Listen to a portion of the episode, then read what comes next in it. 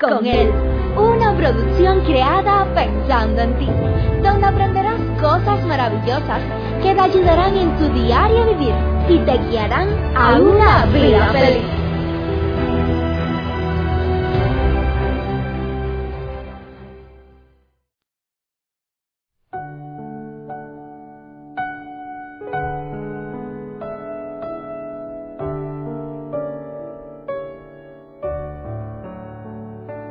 Hola mis queridos amigos, qué bueno es poder reencontrarnos una vez más.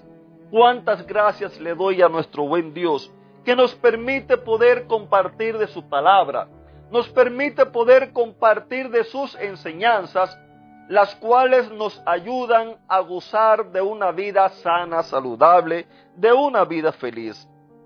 Otro de los mitos errados acerca del perdón es que muchas personas piensan que al perdonar la vida tiene que seguir igual. Es como que cayó una basura sobre la mesa. Limpiamos la mesa y la mesa quedó limpia. Es verdad. Pero tristemente no sucede así en las personas.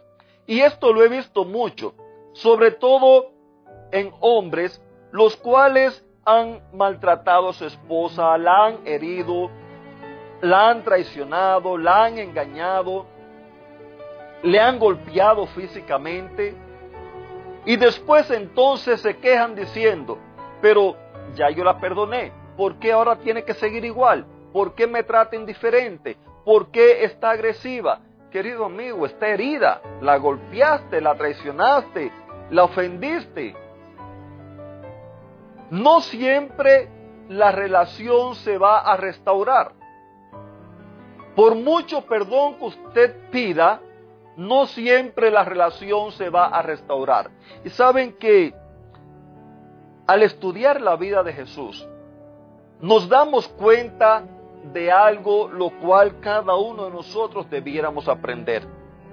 Ya muchas veces le he dicho que nací y me crié en un hogar, cristiano, donde desde pequeño iba a la iglesia, estudiaba la Biblia, aprendía, pero honestamente había vivido enfocado lo que es en el sistema religioso. Gracias a Dios le doy que me enseñaron a estudiar la Biblia a través de los lentes de Jesús. Y eso es lo que hoy en día te estoy predicando, eso es lo que hoy en día te estoy enseñando. Mira, en el Evangelio de Juan o en el libro de Juan, capítulo 3, versículos 16 y 17, esto muchas personas se lo saben, donde nos dice, porque Dios, porque de tal manera amó Dios al mundo que Él dio a su único Hijo para que todo aquel que crea en Él no muera, sino que tenga vida eterna. Porque Dios no envió a su Hijo al mundo para condenar al mundo, sino para que el mundo sea salvo por medio de Él. Vamos a hablar un poquito acerca de este verso. En otras ocasiones lo hemos visto desde otro punto de vista. Hoy vamos a hablarlo desde el punto de vista que necesitamos para las relaciones y el perdón. Mira, cuando dice la Biblia que de tal manera amó Dios al mundo para que todo aquel, y cuando dice todo, querido amigo, es todos. Allí, allí no está diciendo como hay quienes a veces me han dicho, no, la religión o la iglesia es para los estudiados. No, la religión es para aquellas personas que se portan bien. No, la religión es para aquellas personas que, que van a la iglesia, que, que estudian la Biblia. Yo quiero decirte, querido amigo, esos son otros mitos errados. La Biblia nos está enseñando que Dios amó al mundo para que todo aquel que crea en Dios no se pierda, para que toda aquella persona la cual acepte a Dios, acepte vivir una vida de relación con Él, pueda vivir una vida llena de gozo, pueda vivir una vida llena de paz, pueda gozar de la bendición del perdón.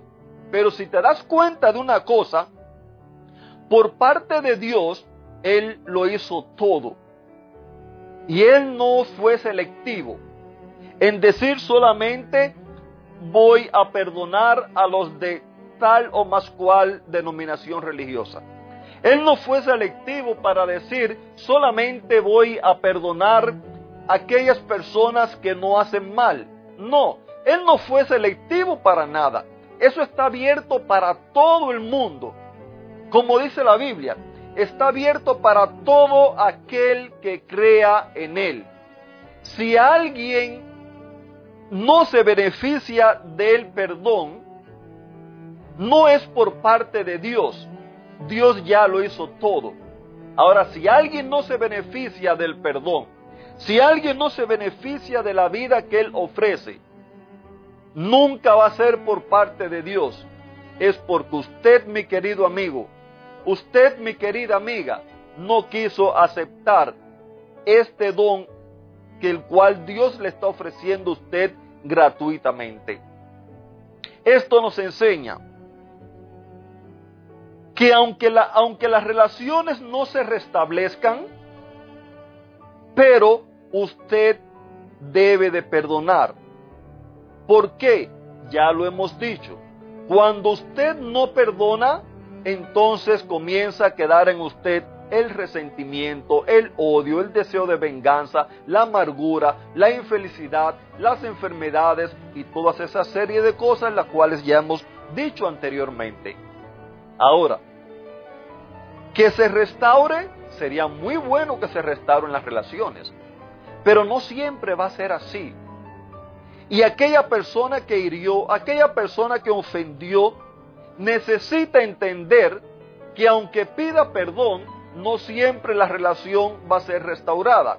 Aquella persona la cual fue dañada, la cual fue víctima de una ofensa, la cual fue víctima de una herida, necesita entender que aunque más nunca en la vida tú veas a esa otra persona, pero por tu propio bien necesitas perdonarlo.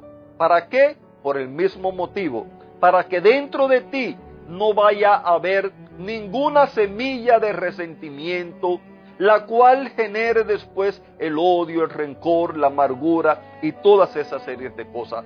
No han sido pocas las personas, y sobre todo en asuntos de matrimonio. También lo he visto en padres e hijos. Personas las cuales han pasado años y no han podido perdonar, no han podido librarse. Hay personas las cuales se quejan, no es que me hicieron tal cosa cuando yo era pequeño, allá cuando yo era adolescente, y hoy en día son personas adultos, muchos de ellos ya son padres, y todavía están cargando con algo del pasado, querido amigo. Todas esas cosas del pasado necesitas sacarla, necesitas botarla. Recuerda, recuerda lo que ayer estudiábamos que se encuentra en el Salmo 143, versículo 147, perdón, versículo 3, donde nos dice que es Dios el que venda tus heridas, es Él quien sana todas tus dolencias. Así que, si estás herido, si estás dolido todavía, y puede que tengas razón para para que te doliera, para que te hirieran. Pero si eso todavía es una realidad en tu vida, yo te invito que en el nombre de Dios tú saques todas esas cosas para afuera. ¿Sabes por qué? Porque a ti es a la primera persona que le están haciendo daño. A las personas que te rodean también están siendo afectadas por el daño interno que hay dentro de ti. Mira, en esta semana voy a estar orando, pidiéndole a Dios. Y, yo sé que Dios quiere, es su anhelo, es su deseo, que tú seas una persona libre, que tú seas una persona feliz. Así que voy a estar orando, pidiéndole a Dios por ti, para que puedas finalmente liberarte de todas esas heridas del pasado, de toda esa basura, de toda esa pudredumbre que hay dentro de ti. Te mando un fuerte abrazo, mi querido amigo. Que Dios te bendiga y mañana continuaremos con esta hermosa temática.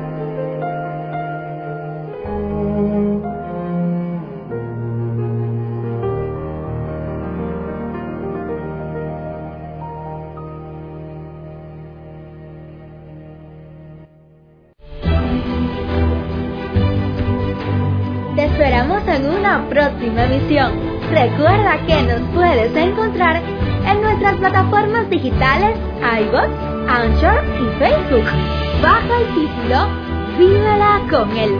Que la paz, el gozo y la bendición de Dios sean contigo.